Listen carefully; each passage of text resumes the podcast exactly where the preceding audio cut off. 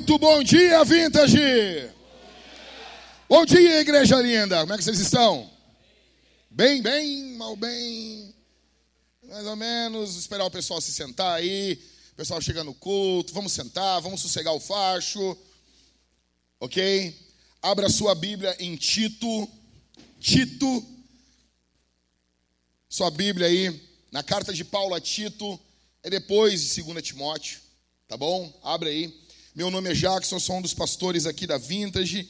E é uma alegria muito grande nós estarmos juntos. E hoje nós estamos dando start numa nova série de sermões. Ok? Uma série sobre organização. A série em Ageu foi sobre construção. A série em Tito é sobre organização. E a série em Atos dos Apóstolos vai ser uma série sobre o avanço do reino de Deus.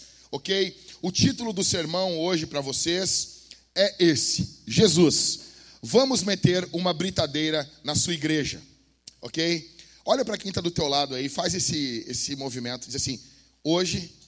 Não, não, tá, tá horrível. Tá horrível. Não, não, não, vamos fazer direito isso aí. Vamos lá, hoje nós vamos aprender a meter uma britadeira na igreja de Jesus. Amém. Amém. Bom, deixa eu explicar algumas coisas para vocês aqui, para nós entendermos. Eu creio que o ano de 2023 pode ser um ano muito abençoado para nós. Muitas pessoas estão fazendo previsões catastróficas, estão desesperadas. Agora, a nova onda do momento, quem aqui ouviu falar que os bancos digitais, eles vão quebrar? Quem aqui ouviu falar? Levanta a mão. Tira o dinheiro do Nubank. Não sei o quê. E bababá. As pessoas estão desesperadas agora. É assim, velho. Toda, todo mês, toda semana vai ter um apocalipse novo para nós.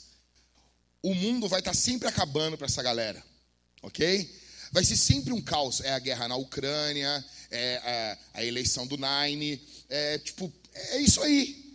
Vai ser sempre um caos. Agora acaba. Agora acaba. Já está isso aí? Eu vou perguntar uma coisa assim: com quem tem mais de 50 anos, levanta a mão. Não, se puder, se puder. Quantas vezes você já ouviu assim, agora o Brasil, agora acabou na tua vida? Quantas vezes? Fala para mim aí. Bastante? Pouco? Bastante, né? E estamos aqui. A gente aguentou a inflação dos anos 90, cara. Dos anos 80. Estamos aqui, cara. Calma, calma. É muito desespero. Tá bom? Ah, o Nubank e não sei o que. Calma, cara. Calma. Tem o Bradesco ainda. Tu nem tem tanto dinheiro no Nubank assim, cara. Tu tá, tu tá com o cartão atrasado. Se o Nubank acabar, é até um bom negócio para ti. Vão botar a culpa em ti ainda que o Nubank acabou. Então, calma, calma. Presta atenção aqui. Eu tenho algumas coisas muito importantes para falar para você. E eu creio que vai ser uma bênção o dia de hoje. Bom, deixa eu explicar algumas coisas aqui para a gente se situar na carta de Paulo a Tito. O que está ocorrendo aqui? Bom, Paulo ele era um plantador de igrejas, um apóstolo, um homem enviado por Deus. E ele plantava igrejas. E numa das viagens dele, ele plantou uma série de igrejas, porque plantador de igreja, raiz, é assim. O cara foi tirar umas férias, ok? E ele plantou uma série de igrejas na região de Creta, uma ilha na Grécia. Tem até o carro agora aí, né? O Creta. E ele plantou uma série de igrejas. Aí vocês se lembram de Atos 28? Paulo está preso, uma prisão domiciliar muito boa do Império Romano. A primeira prisão de Paulo no Império Romano foi tranquila. Foi uma prisão, ele tinha o favor dos, dos guardas, do pessoal ali que cuidava dele. A segunda prisão, o Império Romano já estava de saco cheio dele. Aí foi uma prisão terrível, que é a prisão que ele escreve segunda Timóteo, que é a última carta escrita por Paulo no Novo Testamento. Mas voltando aqui para Tito. Paulo, então, ele é libertado dessa prisão que ele encerra ali em Atos. E ele está em alguma missão, nós não sabemos muito bem aonde ele está. Se não me engano, agora no capítulo 3 de Tito, mostra onde ele quer chegar. E ele está em uma missão. E ele envia uma carta para Tito, ele envia uma carta para o seu cooperador, para ele colocar em ordem uma série de igrejas, um circuito de igrejas ali em Creta. Essas, essas igrejas estavam sendo atacadas por alguns judaizantes e a cidade de Creta era uma cidade muito complicada. O mundo antigo acreditava que Zeus tinha nascido em Creta e tinha morrido em Creta. E era um local de adoração e muito paganismo. Era um local complicadíssimo para plantar igrejas e Paulo planta uma igreja ali. E agora Paulo está enviando uma carta para Tito, para Tito organizar essas igrejas. E a gente vê aqui nesses três capítulos de Tito, de Paulo a Tito, como que funciona a mente apostólica para colocar uma igreja em ordem. Como que se faz para organizar uma igreja? Como se organiza uma igreja? E eu gostaria muito que você prestasse bastante atenção aqui.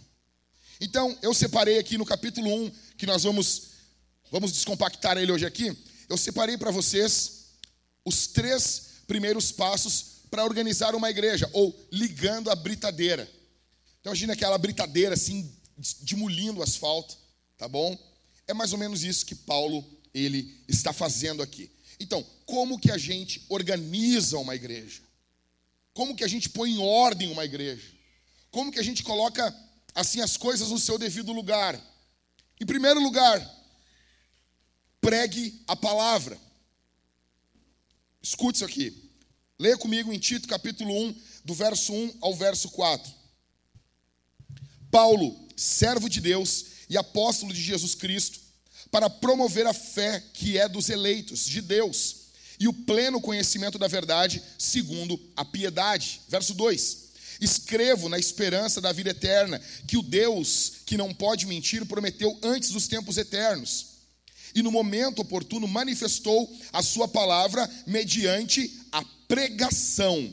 Sublinha isso aí. Que me foi confiada por ordem de Deus, nosso Salvador. A Tito, verdadeiro filho, segundo a fé comum. Que a graça e paz da parte de Deus, Pai, e de Cristo Jesus, nosso Salvador, estejam com você. Olha aqui para mim. Aqui começa tudo. Tudo começa com a palavra. Escuta o que eu vou dizer para você. Eu não estou aqui para encher linguiça, para matar tempo, para falar uma coisa que não é importante, para depois irmos para as coisas práticas. Não. Tudo, tudo, tudo começa com a pregação da palavra. O início da vintage, o que foi o início da nossa igreja? Era um cara, eu e minha esposa, e basicamente o louvor era ruim, a organização das coisas práticas, do café, do acolhimento, era tudo ruim, tudo mal feito. Mas tinha uma coisa que o povo sabia que encontraria em nossa igrejinha: era Bíblia, era palavra. O povo sabia que eles viriam no domingo e eles seriam alimentados. Uma vez chegou um seminarista para mim e disse assim: Quais são os planos, quais são os projetos para vintage no primeiro ano da igreja? E eu fiquei olhando para o nada e eu não tinha plano nenhum. Eu não tinha projeto nenhum. E eu me lembro que eu fiquei tentando, não, nós temos alguns planos aí. Eu não tinha plano nenhum. Eu não tinha projeto nenhum. Mas uma coisa eu sabia: eu ia abrir a Bíblia e iria pregar a Bíblia eu iria pregar a palavra. Olha para mim aqui. A Bíblia. Paulo está dizendo que tudo isso foi confiado a ele mediante a pregação. O início de nossa igreja se deu por um amor à palavra. Pregue a palavra. Aqui começa tudo. Verso 1, Paulo, servo de Deus e apóstolo de Jesus Cristo, para promover a fé que é dos eleitos. Escute, servo e apóstolo. Quem prega, escuta, quem prega precisa ser servo. E precisa ser enviado. Apóstolo quer dizer enviado. Quem prega precisa ser servo e precisa ser enviado. Verso 1. Paulo, servo de Deus e apóstolo de Jesus Cristo, para o quê? O quê? Ou seja, para promover a igreja. Um pastor, um plantador de igreja, é um homem que serve a Deus e os homens para promover a fé que é dos eleitos, para o bem da igreja, para o bem do povo. Eu quero o teu bem. Eu vim essa manhã aqui com o coração cheio de Deus e do Espírito, para que você tenha um encontro com o Senhor mediante a pregação do Evangelho. E eu quero que Deus promova a tua fé. Eu quero que Deus aumente a tua fé. Eu quero que Deus dê mais fé para você. Para promover a fé que é dos eleitos. Verso 2: Escrevo na esperança da vida eterna. Ou seja, esse pregador, esse Paulo, ele não está pregando com uma esperança temporal ele tem uma esperança transcendente, ele tem uma esperança na eternidade. O que fazemos aqui, como diz o nosso irmão Maximus, ecoa na eternidade. O que fazemos nesse mundo, a pregação do Evangelho aqui, ela tem um eco eterno. E a nossa esperança precisa estar voltada, fita na eternidade. Nós precisamos ter olhos para a eternidade. O problema é que nós somos muito imediatistas. Nós queremos tudo para agora. Nós queremos tudo para agora. Na esperança da vida eterna. Verso 3. E no momento oportuno manifestou a sua palavra mediante a pregação que me foi confiada por ordem de Deus, nosso Salvador. Tudo isso é manifestado através da pregação que Paulo é responsável. Deus tem um projeto maravilhoso para a igreja e o método dele é a pregação. Tem um livro do John Stott que o título é Eu Creio na Pregação. Muitas pessoas hoje dizem que, cara, a pregação do evangelho é algo que não combina com os nossos tempos. Eles dizem que o melhor momento, a, a melhor forma hoje, seria alguém que subisse no, no palco e compartilhasse uma visão e outra pessoa compartilhasse outra, que a pregação do evangelho é algo muito dogmático, é algo muito impositivo. Cara, deixa eu dizer uma coisa: a pregação do evangelho nunca esteve na moda. A pregação do evangelho nunca esteve na moda. Porque tem gente que reclama de um cara de pé falando, mas não reclama na hora de ir no stand-up, que é um cara de pé falando. Não reclama de um comício de um político. O problema não é um cara de pé falando, o problema é o conteúdo que está sendo falado, que confronta os nossos interesses, que confronta os nossos esquemas. Então, o alvo aqui de Paulo é essa pregação. Verso 4: A Tito, verdadeiro filho segundo a fé comum. O que, é essa fé comum? É uma fé igual a de Paulo. Então, são dois homens. São dois homens com uma mesma fé, que estão trabalhando pelo bem da igreja. E Paulo está escrevendo uma carta para ele. Veja, para descompactar melhor ainda, quatro efeitos da pregação da palavra. Então, o primeiro efeito, a fé dos eleitos. Quando você está aqui ouvindo o evangelho, a tua fé vai aumentando. A fé vem pelo ouvir a palavra de Deus. Você vai sendo fortalecido você vai sendo encorajado. Existe algo poderoso e espiritual na congregação dos santos. Isso não é brincadeira. Eu tenho 25 anos de igreja. Eu, eu tenho, hoje, é, agora, final do ano passado, eu completei 40 anos. Eu aceitei Jesus com 15 anos de idade. Em junho, eu faço 25 anos de batismo. Em abril, agora, mês que vem, eu faço 25 anos que eu aceitei Jesus. E por muito tempo, eu vim para Jesus e eu via pessoas que não se desenvolviam na vida cristã. Elas não se desenvolviam na vida na vida cristã, no progresso do evangelho, elas não progrediam. E quando você olha para essas pessoas, todas possuem uma coisa em comum: todas desprezam a pregação do evangelho. Todas. A fé delas não se desenvolve. E a maioria naufraga. E acaba se afastando da igreja. Quem é você aqui? Quem é você? Então, o primeiro efeito da pregação da palavra, a fé dos eleitos, verso 1. O segundo efeito, o pleno conhecimento da verdade. Verso 1, você não é enganado. O diabo não engana você. A cultura não engana você. O mundo não engana você. O pleno conhecimento, você tem lucidez. Você olha para o mundo e você não está desesperado. Eu me lembro que quando foi o período da eleição, estavam todos desesperados. E eu me lembro, nós estivemos aqui na Homens Fortes e foi uma bênção. Os homens saíram daqui e disseram assim, cara, eu saio encorajado, porque eles colocaram a confiança deles não em um político, mas a palavra de Deus.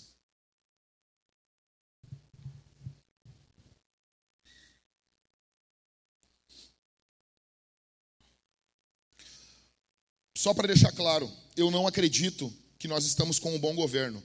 Eu acredito que nós temos demônios regendo esse país. Na presidência e em muitos outros cargos. Eu não estou, em hipótese alguma, defendendo ou referendando esse lixo.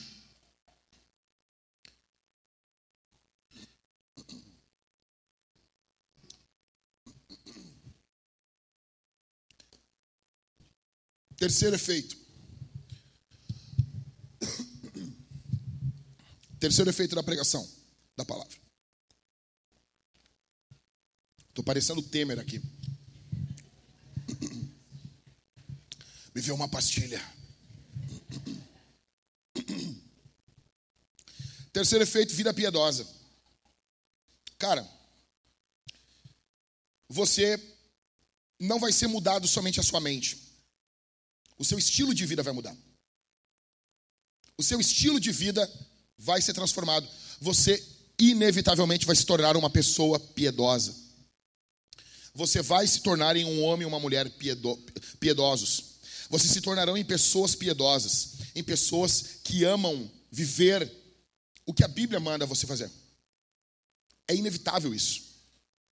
É inevitável você ouvir uma pregação, você querer aprender, você querer que o Espírito Santo transforme você através da pregação e você não mudar.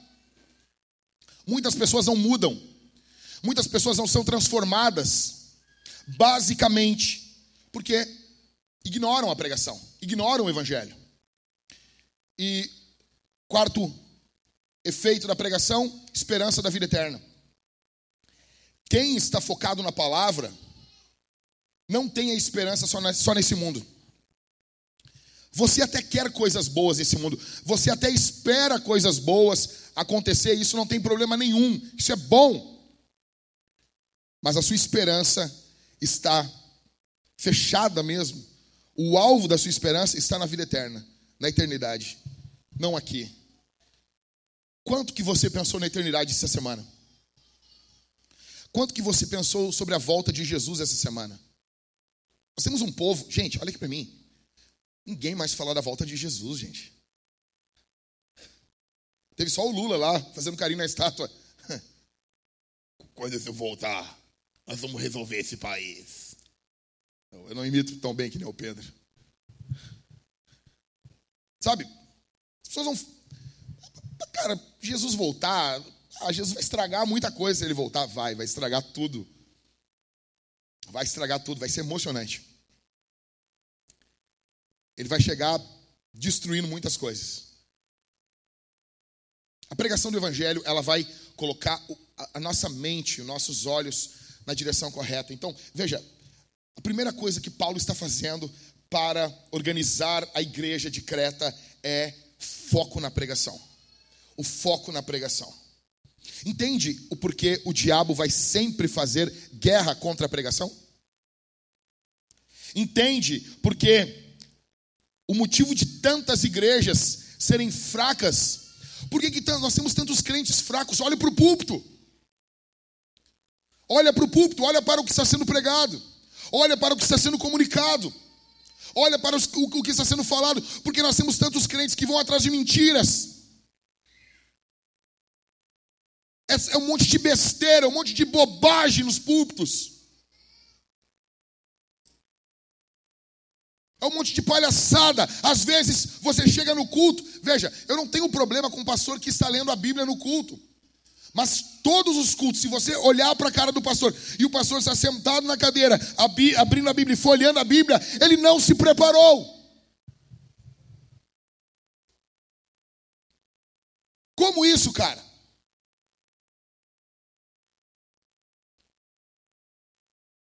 Pregue a palavra, o foco é a palavra. Quer organizar a igreja, primeira coisa, pregue a palavra. Primeira coisa, a palavra. A palavra. Ligando a brincadeira, então a primeira coisa, entendi, Jack, entendi. Nós temos um, não podemos perder de vista a palavra. Exato, é isso aí. Então, assim, se vier o caos, nós podemos perder várias coisas aqui, mas a palavra tem que continuar. É isso aí. É isso aí. Nós podemos fazer um culto, todo mundo pendurado de cabeça para baixo, com sapato com imã. É a nova moda agora, assim, nós vamos atrair as pessoas, ok. Vai ter a palavra? Vai, então vamos fazer. Segunda coisa, que Paulo fala a Tito: levante líderes qualificados. Quero que você dobre a sua atenção aqui. Tito, capítulo 1, do verso 5 ao verso 9. O verso 5 aqui é, um, é o coração da carta, tá bom? É uma, é uma das grandes ideias da carta. Foi por essa causa que deixei você em Creta, para que pusesse em ordem as coisas restantes, bem como em cada cidade constituísse presbíteros, conforme prescrevia você. Verso 6. Alguém que seja irrepreensível, marido de uma só mulher, que tenha, que tenha filhos crentes, que não são acusados de devassidão, não são insubordinados, porque é indispensável que o bispo, por ser encarregado das coisas de Deus, seja irrepreensível, não arrogante, que não se irrita facilmente, não apegado ao vinho, não violento, nem ganancioso. Pelo contrário,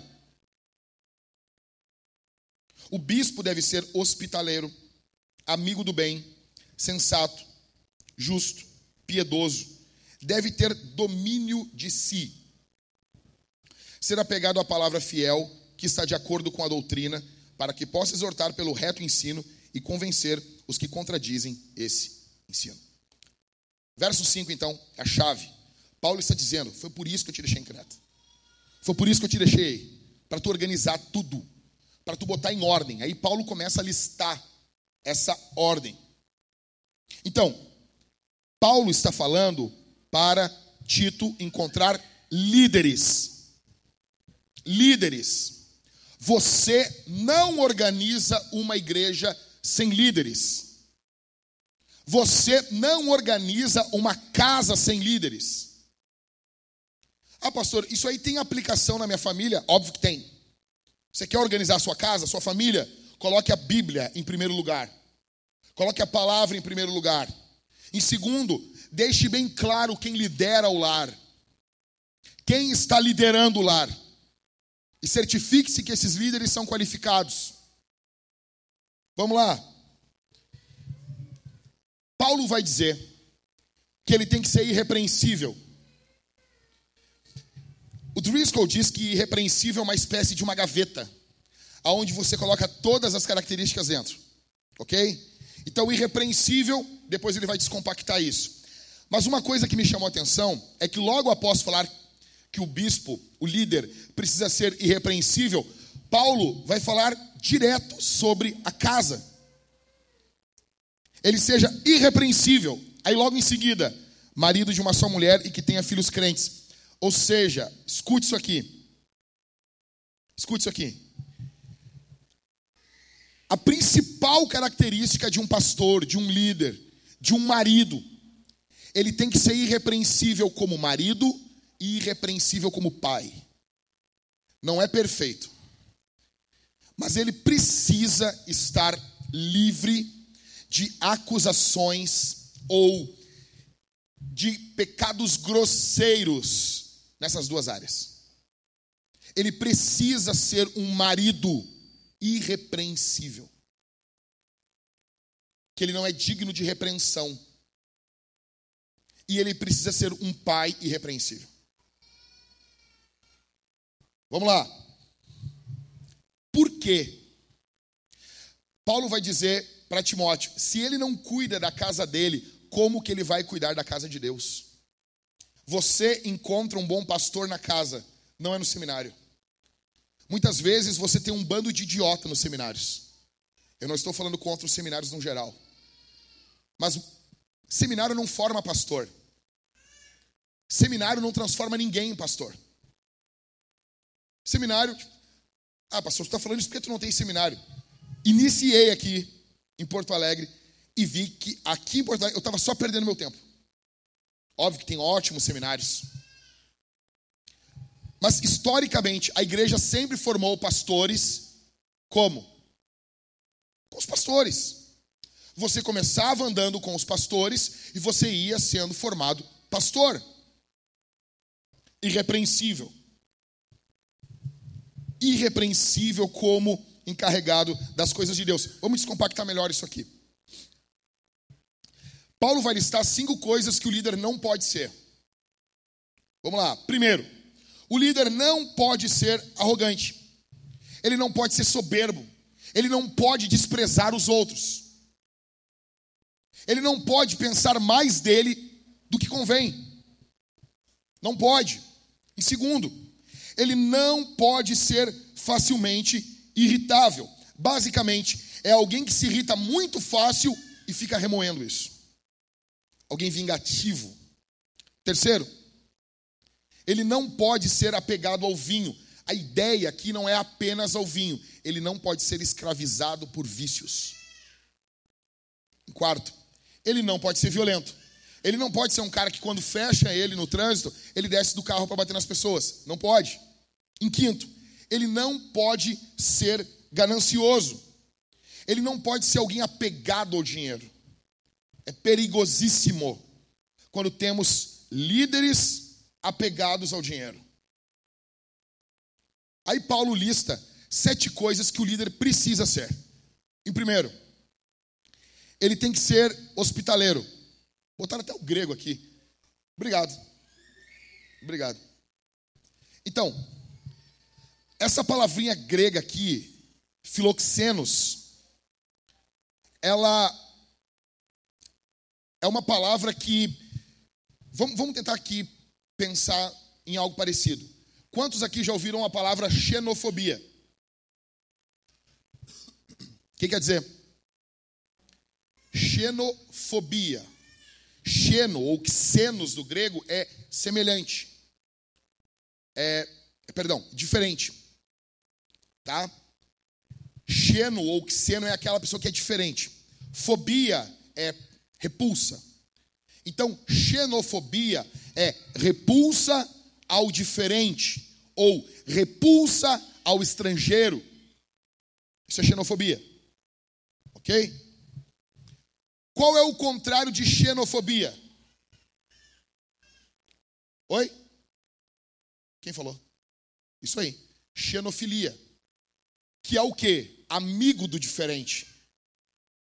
Basicamente, é isso aqui, ó. Xenofilos, ou filia. Esse filos aqui no grego é amigo. Então, o hospitaleiro, o, o, o líder hospitaleiro, não é o líder que tem sempre uma comida para receber as pessoas na casa dele, não é isso. Ainda que seja bom que ele tenha, mas o alvo não é esse. O alvo que Paulo está falando é o presbítero, o líder. Porque esse presbítero aqui, ele vai servir de modelo para toda a igreja. Esse líder precisa ser amigo do diferente, amigo do estrangeiro. E deixa eu dizer uma coisa para você, cara. A nossa igreja ficou muito melhor quando pessoas de outros estados vieram congregar aqui. A nossa igreja, eu, e aqui não é querer, sabe? Eu amo ser gaúcho, eu amo o Rio Grande do Sul, mas a nossa igreja pegou um colorido bom quando veio pessoas de outros estados para cá. Quando veio gente do Maranhão, quando veio gente do, do Rio de Janeiro, gente de São Paulo, quando vieram pessoas de outros estados. Foi uma benção. Foi uma benção ter pessoas diferentes no nosso meio. O presbítero precisa ser, o líder precisa ser hospitaleiro. Ele precisa ter uma xenofilia. Ele não pode ser um líder que tem uma xenofobia. Por isso aquele pastor, depois que teve eleição, vocês viram aquele pastor da Igreja Batista falando mal dos nordestinos no púlpito? Quem é que viu? Quem é que viu? Aquele cara, naquele momento que ele faz aquilo, ele está se desqualificando ao, ao pastorado. Se eles tivessem uma igreja séria, no mínimo, ele seria disciplinado. Ele passaria um tempo no banco, sendo confrontado, sendo cuidado, sendo amado, sendo, sendo exortado. E depois ele poderia voltar ao pastorado. Mas aquela atitude dele é uma atitude que o desqualifica para liderar uma igreja. E como tem isso, cara? E como tem isso? O presbítero, o líder, precisa ser o quê? Ele precisa ser amigo do bem, amigo de pessoas boas, de coisas boas, de palavras boas. Basicamente, esse líder não pode ser maldoso. Em terceiro, ele precisa ser sensato. A ideia aqui é uma sabedoria prática, um homem virtuoso. Em quarto, ele precisa ser justo, ele tem que ser correto, honrado, alguém que não, não faz uso de dois pesos e duas medidas. Em quinto, ele precisa ser piedoso, um homem que não que precisa, perdão, um homem que não precisa da lei para fazer o bem. Ele não precisa de uma regra externa para fazer o bem. Ele tem que ser alguém puro, alguém santo. Ele precisa ter domínio de si. Ele tem que ser disciplinado palavrinha grega aqui, egkrates. A ideia é alguém que é dono de si. O líder precisa ser alguém que tenha autocontrole. Em sétimo, ele precisa ter fidelidade doutrinária. Lê verso 9 comigo. Ele tem que ser apegado à palavra fiel, que está de acordo com a doutrina para que possa exortar pelo reto ensino e convencer os que contradizem esse ensino. O que Paulo está falando, esse cara tem que ter uma veia pastoral e uma veia apologética. Porque ao mesmo tempo que você prega, você também confronta. Isso é importante. Esse amor pela Bíblia, ele vai ficar claro quando ele vai confrontar o falso ensino, verso 9. Pergunta minha aqui para você é a seguinte: cadê esses caras? Cadê esses caras? Pastor, mas resume isso aqui que Paulo está falando. Resuma. Paulo está falando que os líderes de uma igreja precisam ser parecidos com Jesus. É isso. Porque Jesus é assim. Porque Jesus é, é, é desse jeito. A minha pergunta é: onde estão esses caras? Eu sei que nós temos bons líderes aqui, líderes de GC, mas onde estão esses caras surgindo mais e mais no meio da igreja? Porque o natural é que esses caras venham surgindo. O natural é que o líder de GC consiga identificar no seu GC dois ou três caras desse jeito. O normal é esse. Onde estão? Onde está você? O que você está fazendo? Onde você está, cara? Como que nós vamos colocar em ordem a igreja? Como que nós vamos organizar as coisas? Nós precisamos desses caras. Você quer colocar em ordem a sua casa? A ideia é a mesma. Você quer colocar em ordem a sua empresa? A ideia é a mesma. Tudo que você quiser colocar em ordem, em primeiro lugar, coloque a Bíblia, coloque a palavra, Coloque a palavra como primeira prioridade. Segundo, tenha bons líderes. Qualquer organização só vai para frente com bons líderes. E Paulo está falando isso para Tito. Bons líderes. Bons líderes. Terceiro e último. O que Paulo diz? Cale os falsos profetas. Tito capítulo 1, do verso 10 ao verso 16. Vamos lá. Aí Paulo fala tudo isso e ele diz no verso 10: Porque existem muitos, especialmente os da circuncisão, que são insubordinados, falam coisas sem sentido e enganam os outros. Verso 11 é um verso lindo. É preciso fazer com que, com que se calem, porque andam pervertendo casas inteiras, ensinando o que não devem, movidos por vergonhosa ganância. Foi um dos cretenses um próprio profeta deles que disse: Os cretenses são sempre mentirosos, feras terríveis, comilões preguiçosos. Este testemunho é verdadeiro. Portanto, repreenda-os severamente, para que sejam sadios na fé e não se ocupem com fábulas judaicas, nem com mandamentos de gente que se desvia da verdade. Todas as coisas são puras para os puros, mas para os impuros e descrentes nada é puro porque tanto a mente como a consciência deles estão corrompidas. Afirmam que conhecem a Deus, mas o negam por meio do que fazem. É por isso que são abomináveis, desobedientes e reprovados para qualquer boa obra. Cara, isso aqui é punk demais. Então, recarregue teu, teu, teu nerf aí, vamos atirar nesses lobos. Vamos tentar descompactar isso aqui. Não está aqui no, no PowerPoint. Presta atenção aqui em mim. Quatro marcas. Escreve aí. Escreve aí. Quatro marcas dos falsos profetas. Anota, pega o teu celular. Isso aqui é muito importante. Quatro marcas. Quatro marcas.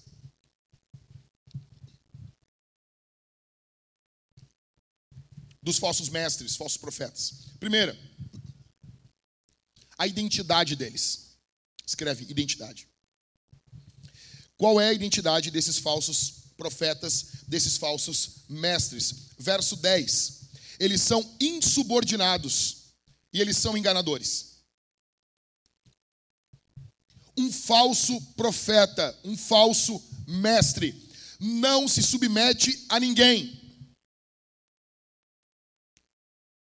Um falso mestre Sempre, sempre, sempre, sempre, o problema são os outros. Nunca é ele. Nunca é ele. Ele nunca é o problema. Ele é insubordinado, ele não se submete a ninguém. Verso 10: Ele é enganador. Ele perverte a verdade, ele engana os outros. Essa é a identidade desses falsos mestres. Segundo, anote aí, qual a sua influência? Como que esses caras agiam? Isso aqui ocorre até os dias de hoje. Verso de número 11. Paulo vai dizer: "É preciso fazer com que se calem". Só para dizer para vocês que na história da igreja teve pastores, eu não vou dizer o nome dos caras, porque senão você vai ficar, vai ficar triste e não vai querer ler mais eles mas teve pastores que arrancaram a língua de hereges com base em Tito, capítulo 1 e verso 11. Mas por que, que tu arrancou a língua do fulano? Paulo mandou fazer com que eles se calem. Não vou dizer que Calvino fez isso, não, nunca. Terrível, hein? Aí, aí a gente está aqui hoje, palavras machucam, né? Complicado, né? Imagina? Complicado. Então, qual é a influência desses caras? Esses caras, eles iam de casa em casa pervertendo os novos convertidos. Verso 11. Por que, que eles vão de casa em casa? Porque, por que, que não levanta... Cara, eu fico louco com isso. Por que, que não levanta a mão aqui, meu? Por que, que não confronta aqui? Por que, que não chama a gente aqui? Por que, que é sempre pelas costas? É sempre de uma forma, sabe? Sempre assim, não, é, é parece um, uma serpente. É, um, é demoníaco isso. Por que não nos chama aqui, olhando no olho, no grão do olho, falando na frente, diz assim: eu não concordo com isso, com base aqui, a Escritura diz isso. Por quê? É sempre assim. Esses falsos mestres, eles iam de casa em casa. Eles vão pervertendo aqueles que conhecem menos a Escritura, verso 11. Eles são corruptores da moral.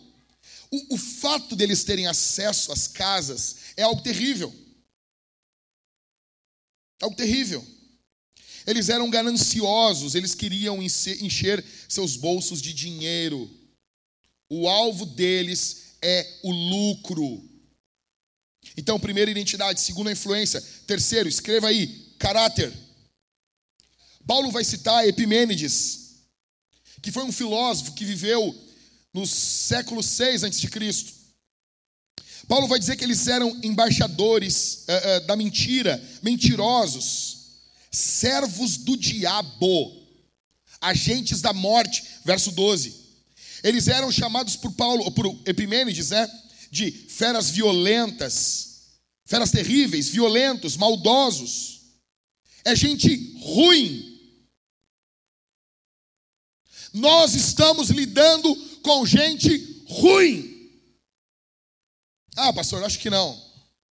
Acho que não, nós estamos, somos, estamos vivendo o período dos ursinhos carinhosos.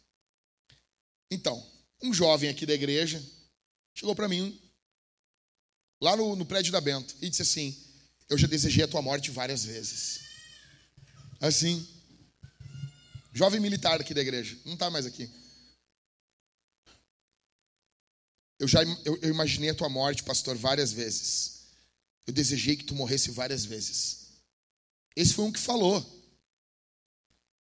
O dia que eu morrer vai ter cara sambando em cima do meu caixão, velho. É sério. Não pensa, cara. Não pensa, Everton, que todo mundo que está aqui quer o nosso bem. Tem gente torcendo que a gente caia em pecado.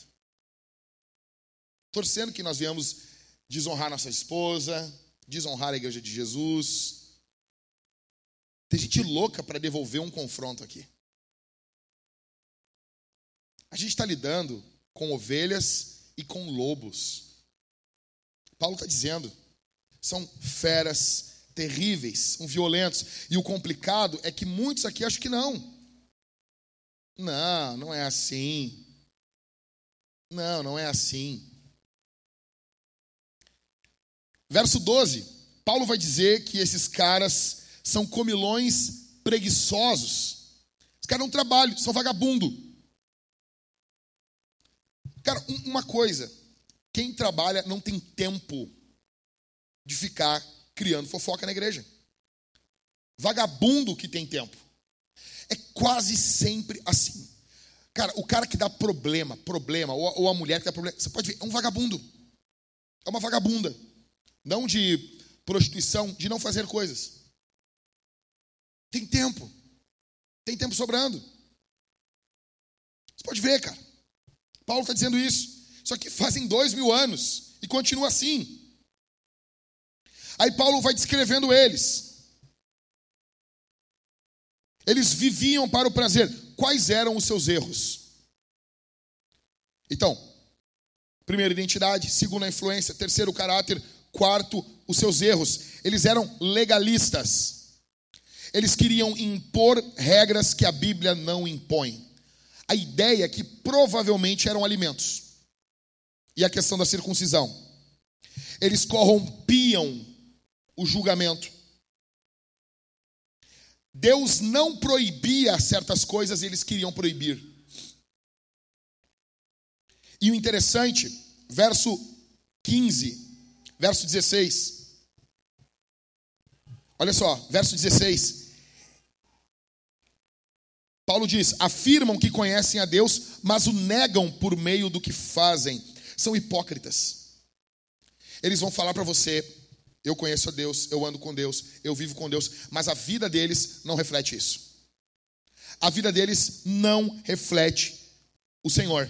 A vida deles não reflete comunhão com Deus. Paulo vai chamar eles de o quê? Olha o termo que Paulo usa. Verso 16. Paulo vai dizer que eles são uma abominação. Nós devemos voltar a ter esses xingamentos. Qual, o que é uma abominação na Bíblia? Abominação é uma coisa grotesca, nojenta, repulsiva. É o mesmo termo usado para os ídolos de imagens. Paulo está dizendo que esses homens que causam divisão na igreja de Cristo são uma abominação, eles são nojentos, são repulsivos, eles são Paulo diz: desobedientes são reprovados para toda e qualquer obra. Olha isso, cara.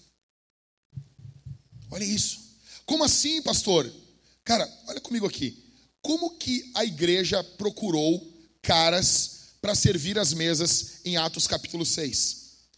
Eles eram, iam ser a instituição dos diáconos, tá bom? Eles tinham que ser o quê? ID? Sabedoria. Para servir as mesas. Para servir as mesas. O cara tinha que ser cheio do Espírito. Para servir as mesas, o cara tinha que ser cheio do Espírito. Aí eu te pergunto: imagina, para fazer um trabalho braçal, ele tem que ser cheio do Espírito e de sabedoria. Olha os sete caras que eles escolheram. Olha a vida de Filipe e a vida de Estevão, que ficam mais claros em Atos. Olha o nível daqueles que estavam trabalhando na obra de Deus. Aí Paulo vai dizer que esses caras aqui em Tito, eles são reprovados, desobedientes para toda e qualquer obra. Olha a nossa situação, cara. Olha a nossa situação. Paulo está dizendo: cale os falsos profetas. Cale os falsos profetas. Eles são reprováveis. A ideia no grego aqui é uma moeda falsificada. É um dinheiro falso. Você olha, ah, tem valor.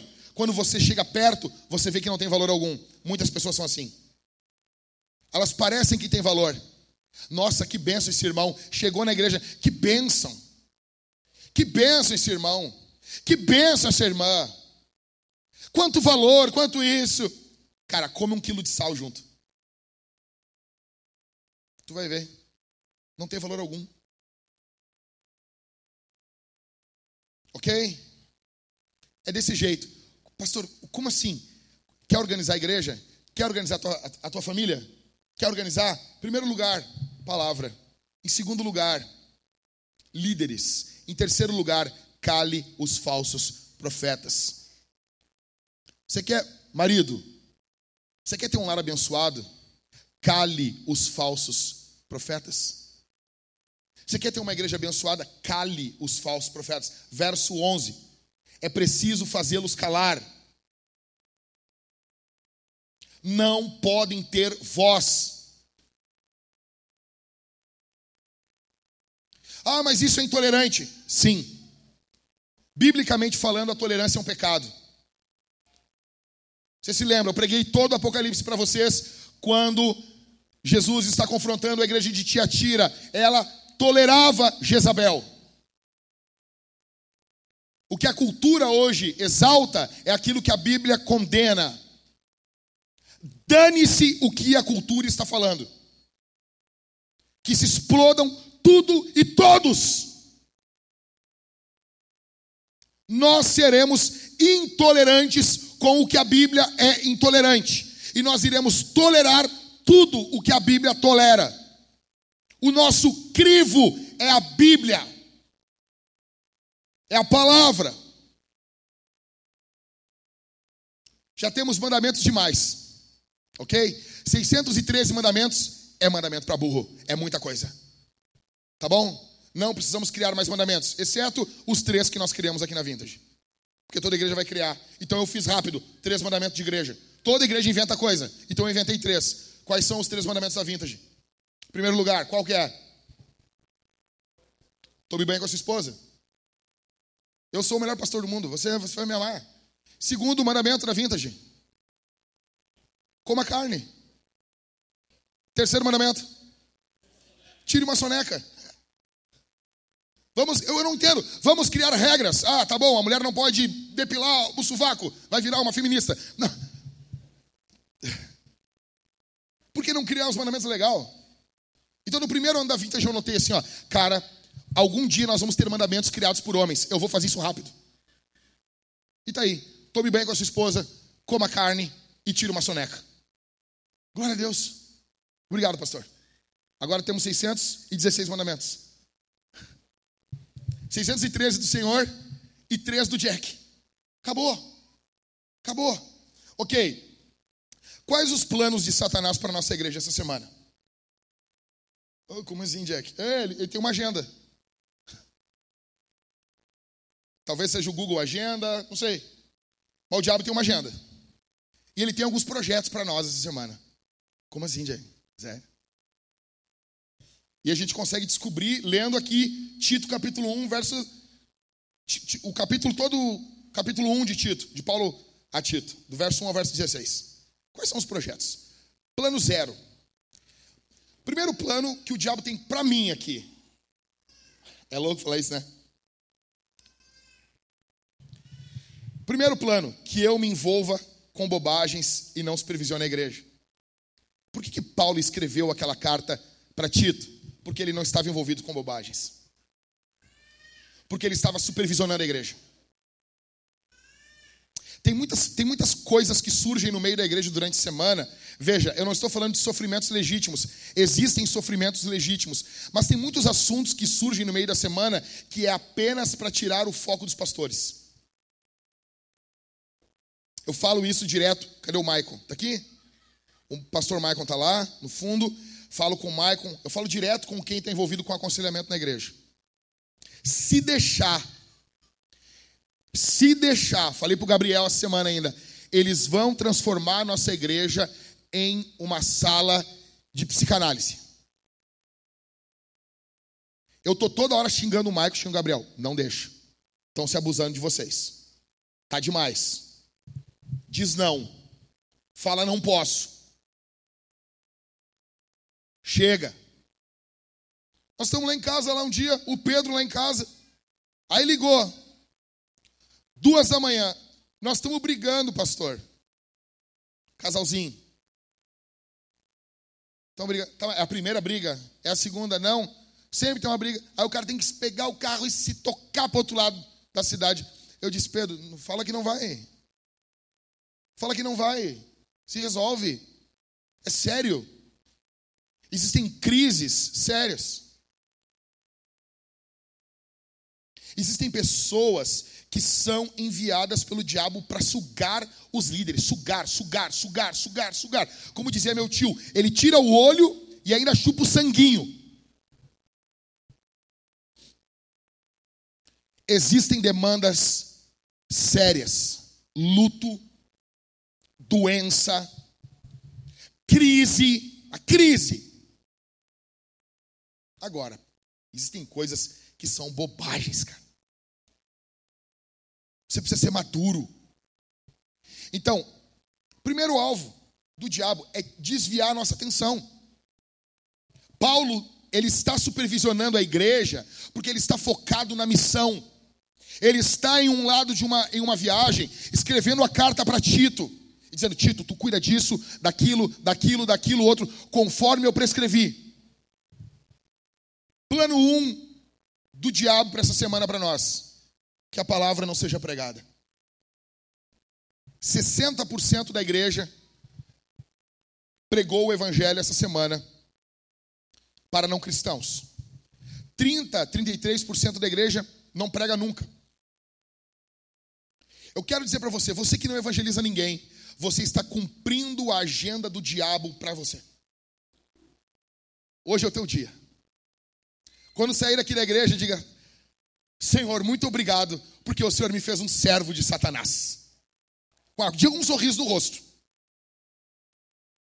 É muito bom servir ao diabo, Senhor. É muito bom seguir os projetos de Satanás para a minha vida. Diga isso.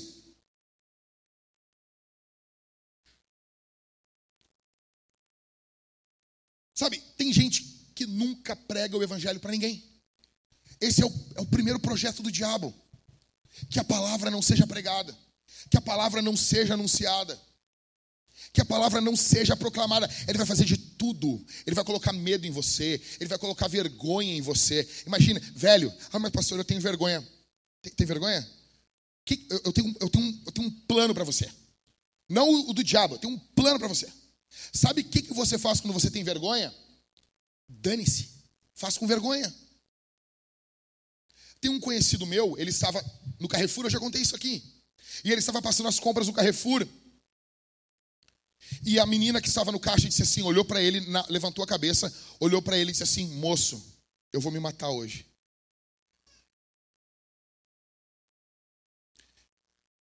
E ele disse para mim que ele ficou com vergonha de falar o evangelho. E ele veio falar comigo. E ele veio me dizer, procurando uma palavra de ânimo, uma palavra de conforto. E eu disse para ele: Tu é uma porcaria, cara. Tu é um desgraçado. Vai para o inferno tu e a tua vergonha.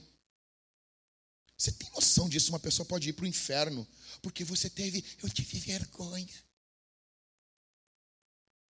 Faz com vergonha. Qual o problema? Está achando a tua imagem em alguma coisa?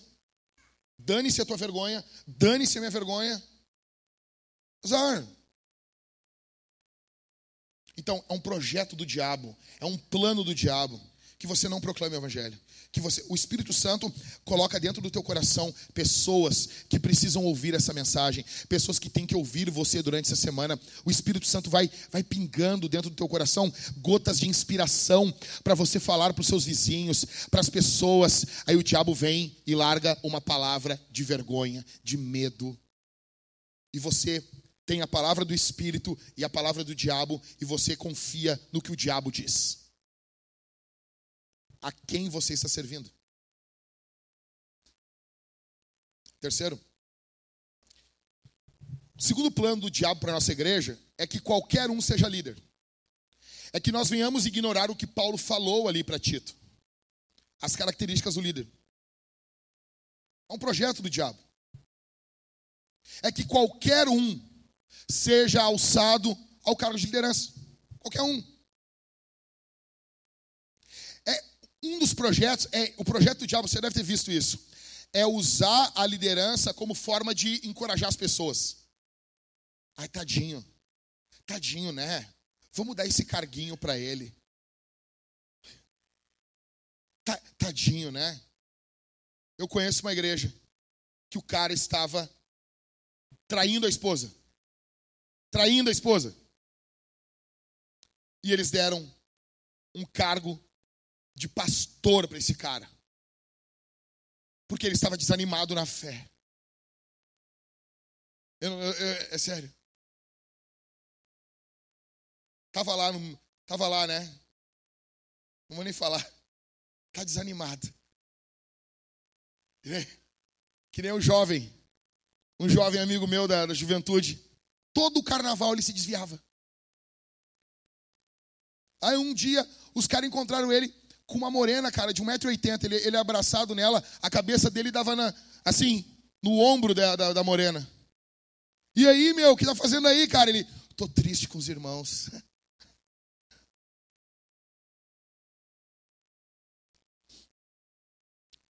Plano do diabo para essa semana, para nossa igreja.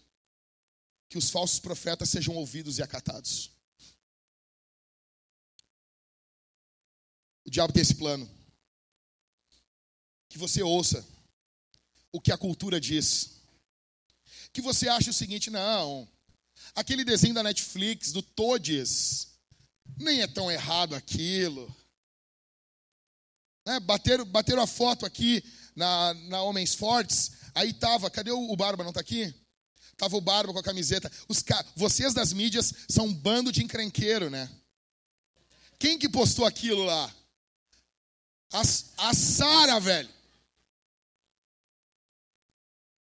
Não, eu tô te falando. As, aí falo com a nossa igreja, os caras achando o quê? Que era eu que tinha postado aquilo. Os caras, é, o Jack querendo o engajamento. Eu só olhei meu Instagram cheio de comentário. São esses muquirana que tem acesso à minha rede social aí, ó. Aí postaram a foto do Barba. Todos é meu eggs. E o engraçado é que as pessoas ficaram mais chateadas com a palavra ovo do que com todes. Porque se uma coisa é para irritar, você deveria se irritar com todos. Porque nesse caso é melhor. Ah, foi bom, foi bom. Foi bom. Não, não. Não tira minha glória, Mateus. Cadê o Ismael? Foi nível, foi aceitável, né? Ok. um projeto do diabo é que nós venhamos ouvir os falsos profetas da cultura, da religião, os pastores da política. Para encerrar, qual deve ser a nossa resposta? Primeiro, fazê-los calar. Verso 1. Verso 11, perdão. Qual a resposta? Calar a boca deles. É não deixar falar. Sabe, é, quem aqui já foi na Igreja Universal? Lá você tem entrevista com vampiro. Os pastores entrevistam os demônios. Qual é o teu nome? É fulano de tal. Eu acho engraçado o diabo falando mal da outra igreja. Não, porque eu estou lá na Mundial, não sei o quê. Um amigo meu foi expulsar um demônio uma vez, eu já contei isso para vocês. Ele foi expulsar um demônio e o demônio caguetou ele. Por que, que demônio? É caguete, né, cara? O demônio caguetou ele e disse assim: ó, o que, que tu quer? Tu entregou o jejum para comer linguiça. E era verdade. E era verdade.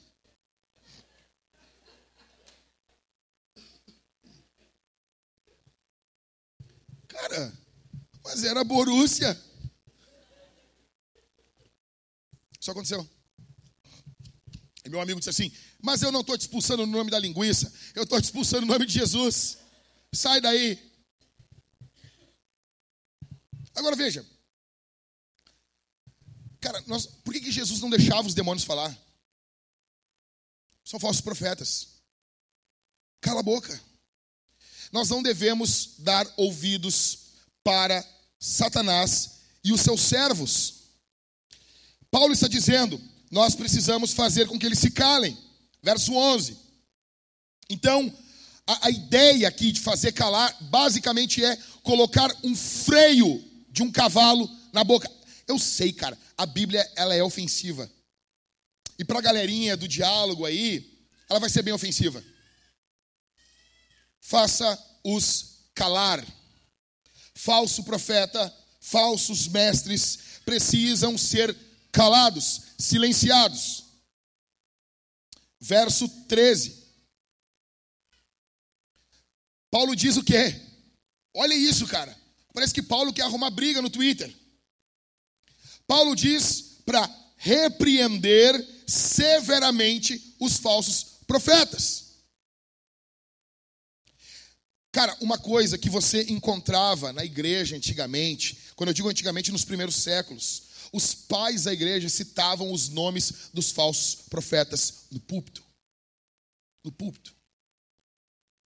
No púlpito. Deixa eu dizer uma coisa para você. Existe uma agenda demoníaca hoje para a igreja.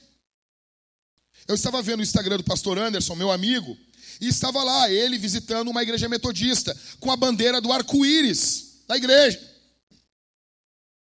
Isso é demoníaco.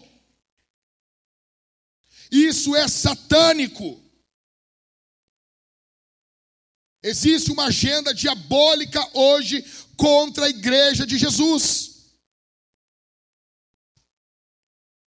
E nós estamos ali criando as nossas filhas, dizendo: existe macho e fêmea. Você fala hoje, teve, teve Dia das Mulheres, o que, que eles fizeram?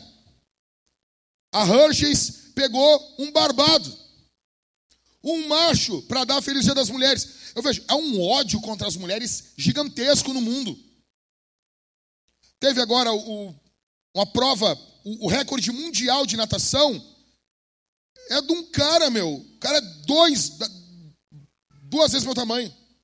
Umas costas desse tamanho. Agora virou mulher. O cara, o recorde dele está 38 segundos à frente da segunda colocada do ranking. Os homens estão detonando as mulheres dentro dos esportes femininos, destruindo as mulheres. O que, é isso? São falsos profetas. Você não tem que levantar assim, não, mas veja, essa é uma visão, nós temos que ensinar isso para os nossos filhos. Não, isso tem que ser calado. Como? Você ensina os seus filhos, isso é mentira. Isso é mentira do diabo. Não tenha medo de falar a palavra diabo. Isso é uma mentira satânica. A Bebel pergunta, papai, papai, o que, que o senhor vai fazer? Eu sempre digo, eu estou saindo para lutar contra um dragão, minha filha. Tem um dragão solto no mundo. O papai luta contra ele. Existe um dragão solto no mundo hoje, mentindo.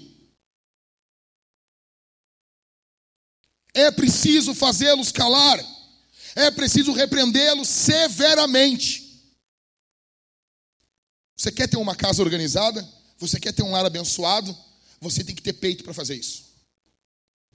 Você vai ter que ter peito em alguns momentos de entrar dentro do colégio e confrontar o professorzinho, que está falando um monte de mentira.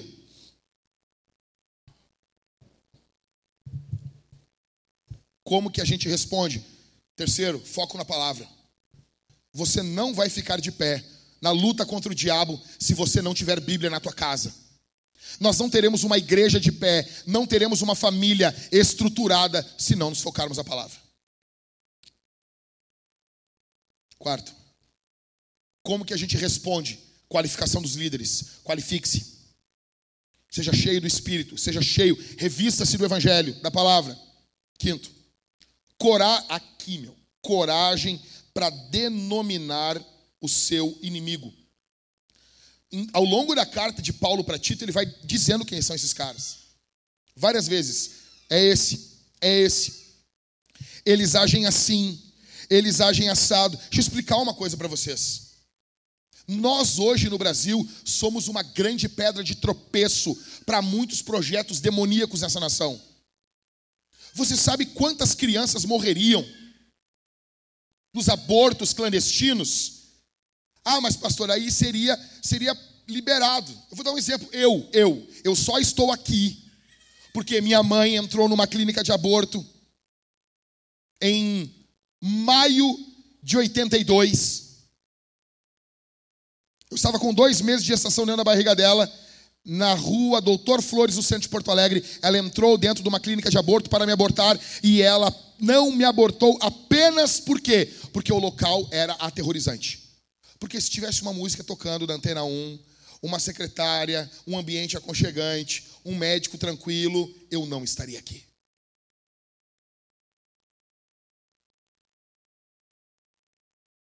Você tem que ter coragem. Para quando todos estiverem falando, defendendo o lixo do assassinato de crianças, você se levantar no seu trabalho e falar que isso é demoníaco. Em sexto, você tem que ter coragem para fazer tudo isso. E eu pergunto para você: você tem? Você tem? Você tem coragem para se focar na tua palavra, na palavra de Deus, para voltar para casa hoje, conversando com a tua esposa, a partir de hoje, a nossa vida tem que mudar. A partir de hoje, nós precisamos nos focar na Bíblia. Temos que ler a palavra em família. Quanto tempo faz que você não faz isso? Você tem coragem para fazer isso? Para voltar para casa e assim, ó, as coisas têm que ser diferentes. Os nossos filhos precisam ver o papai orando. Nós precisamos ser cheios do Espírito Santo, porque vem tempos trabalhosos e difíceis sobre a terra. A volta de Jesus está se aproximando. A volta de Jesus se aproxima. Escute isso. A volta de Jesus está se aproximando. O diabo vai querer enfraquecer você. O diabo vai querer fazer com que você perca a comunhão com o Espírito. O diabo vai fazer de tudo, de tudo, de tudo, de tudo, para que você perca a fé. Isso aqui não está nas minhas anotações. Mas olha o que Jesus falou para Pedro. Jesus disse o que para ele? Pedro, o diabo te pediu. Ele pediu tu para te peneirar. Então quer dizer que o diabo tem uma peneira. E o diabo passa essa peneira. E a ideia do diabo é que alguma coisa saia por intermédio dessa peneira. O que, que é que ele usa essa peneira? Jesus responde, Jesus diz assim: Mas eu roguei por ti, eu orei por ti, para que a tua fé não desfaleça. O diabo tem uma peneira aonde ele extrai a fé dos cristãos. Você perde a confiança na palavra, você perde a confiança na oração você perde a confiança no congregar. Você perde a confiança que isso muda a tua vida. E você se acostuma sem essas coisas. E o diabo quer tirar isso de você. E o diabo já está trabalhando em algumas pessoas aqui poderosamente. Ele tem planos para os teus filhos. O diabo tem planos para os teus netos. O diabo tem planos para a tua família. nós precisamos ligar a britadeira, contra-atacar. Nós precisamos recarregar as armas. Nós precisamos contra-atacar. Nós precisamos ser cheios do Espírito. Encerrando, encerrando. Veja, Jesus fez essas três coisas que Paulo manda Tito fazer. Jesus pregou, treinou líderes e confrontou os falsos profetas. Paulo fala sobre isso. Pregue, treine líderes, confronte os falsos profetas. Pregue, treine líderes, confronte os falsos profetas. Jesus fez isso. Ele pregou o evangelho do reino, pregou arrependimento, treinou líderes e confrontou os falsos profetas. Ele fez isso. E esse Jesus que fez isso, ele morreu na cruz no teu lugar. Ele verteu o sangue por você. Ele tem um projeto para você. Existe perdão para você aqui que entrou aqui quebrado, cheio de pecado. Existe graça, existe amor para você. Ele não quer que você se perca. Ele não quer que você vá ao inferno. Existe saída para você aqui. Existe graça, misericórdia para você aqui. Deus tem um projeto e maior é o que está conosco do que aquele que está no mundo. A igreja vai avançar.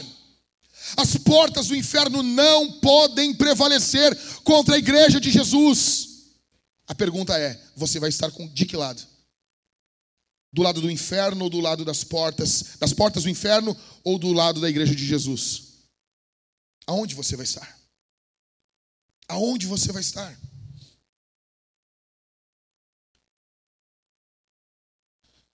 Nós vamos responder esse sermão de três formas. Em primeiro lugar, nós vamos cantar a Jesus. Nós vamos cantar ao Senhor Jesus. Nós vamos cantar ao Senhor. Nós vamos cantar e louvar bem alto ao Senhor. Muitas pessoas não entendem. Por que, que nós colocamos a pregação sempre no meio do culto? Porque a pregação ela precisa ser respondida. Nós temos que responder à pregação, cantando, levantando as mãos, adorando a Deus. Nós vamos cantar a Jesus. Ok? Olha para mim aqui. Toda transição de culto, as pessoas se perdem. Tentou? Isso é difícil. Leva cativo o teu pensamento até Cristo. Em segundo lugar, nós vamos servir ao Senhor com os nossos dízimos e nossas ofertas. Nós seremos generosos, porque o nosso Deus é generoso. Amém, meus irmãos? Nós seremos generosos. Semana que vem, Everton, provavelmente nós vamos entregar o prédio de Canoas, né? Ao longo dessa semana, nós estamos com quase tudo certo para entregarmos o prédio de Canoas. Nós precisamos de generosidade exponencial aqui. Você tem como ofertar, dizimar, através daquelas máquinas de cartão que você já conhece. Não se faça de desentendido. Fui comprar umas meias esses dias e tu passa o cartãozinho lá. Meia. Aí chega na igreja, ai, eu não acredito que usam cartão na igreja. Tá bom, nós vamos voltar a usar dracmas. Então, máquina de cartão. Crédito, débito, como você quiser. Ou aquele QR Code ali, parece um mapa. Você pode colocar o seu celular ali e ofertar, dizimar no crédito, no débito. Como você organiza suas finanças? Você que sabe. Tá bom? Ou se você é do método período bíblico e você carrega com você talentos e denários, nós temos ali atrás dois caixotes. Né? Você colocar o seu dinheiro ali, físico. Todo homem, todo homem deveria ter dinheiro físico consigo. Todo homem. Todo homem. É, é um problema, é um borracheiro que não aceita Pix. Todo homem deveria ter dinheiro do período bíblico na sua carteira. Ok? Nós vamos responder ao Senhor, então, em primeiro lugar, cantando. Em segundo lugar, nós vamos responder ao Senhor, dizimando e ofertando. Em terceiro lugar, nós responderemos ao Senhor comendo e bebendo nós vamos cear. Nós teremos dois irmãos aqui desse lado, com pão e com vinho.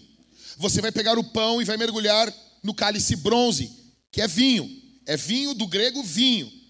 Ah, pastor, mas não, não gosto disso. Ah, então tem o cálice dourado, que é suco, suquinho. Tá bom? Coisinha linda de Jesus. Você mergulha no cálicezinho dourado. Tá bom? Crianças, mulheres grávidas e floquinhos de Jesus. Estou brincando com você. Eu amo você. Tem pessoas que não podem beber e você é amado por Jesus. E por isso nós temos o cálice dourado. O cálice dourado é uma prova de amor. Nós temos comunhão com você. Você mergulha o pão ali e você come e bebe de Jesus. Aqui ou aqui. Quem participa da ceia? Aqueles que estão em Cristo. Venha, quando a banda começar a cantar, você vai ficar de pé e você vai responder esse sermão cantando, dizimando e ofertando e ceando. Feche seus olhos. Pai, eu te agradeço por esse povo tão amado, que me atura, que me aguenta aqui, Senhor. Eu te agradeço por cada um que veio aqui, saiu de sua casa hoje e veio aqui te cultuar, veio aqui declarar que te ama. Nós queremos uma igreja construída, como nós aprendemos em Ageu, e agora, como estamos aprendendo em Tito, nós queremos uma igreja organizada, uma igreja cheia do teu espírito. Senhor, ajuda esses homens a organizarem seus lares. Ajuda essas mulheres a organizarem suas casas. Ajuda, Senhor, a nossa igreja a nos organizarmos para que tua obra avance, para que tua obra não pare. Nos ajuda. Pelo poder, pela autoridade do santo, do maravilhoso nome de Jesus. Que essa semana, Senhor, nós tenhamos encontros com o Senhor que nós possamos ter encontros poderosos na oração, no jejum, que nós possamos ter encontros graciosos com o Senhor. Quando estivermos nos GCs conversando, quando estivermos juntos nos nossos encontros de comunhão durante a semana, por favor, Senhor. Por favor. Ah, Senhor se o Senhor rompesse os céus aqui e descesse sobre nós, e fizesse uma grande obra aqui, Senhor, ao ponto que saíssemos todo, totalmente transformados, com um desejo pulsante pelo Senhor. Ah, Senhor, se o Senhor transformasse transformasse aqui nessa manhã todas as nossas dores em riso, em alegria. Ah, se o Senhor viesse aqui nós sentíssemos a tua presença como um fogo que queima o pecado, como um fogo que queima a impureza. Ah, Senhor, dá-nos autoridade para confrontar os falsos profetas da cultura. Dá-nos autoridade para guiar as nossas casas, assim como disse Josué: Eu e minha casa serviremos ao Senhor. Dá-nos autoridade, Senhor, para nos levantarmos no crepúsculo da existência, com a tua palavra em nossas mãos, um fogo ardendo em nosso coração, luz do entendimento, discernimento das épocas, dá-nos autoridade, Senhor. Renova-nos aqui essa manhã, renova-nos pelo poder do teu Espírito, não se aparta de nós, Senhor não se aparta de nós, Senhor. Vem sobre nós, Divino Espírito. Vem sobre nós, Divino Espírito.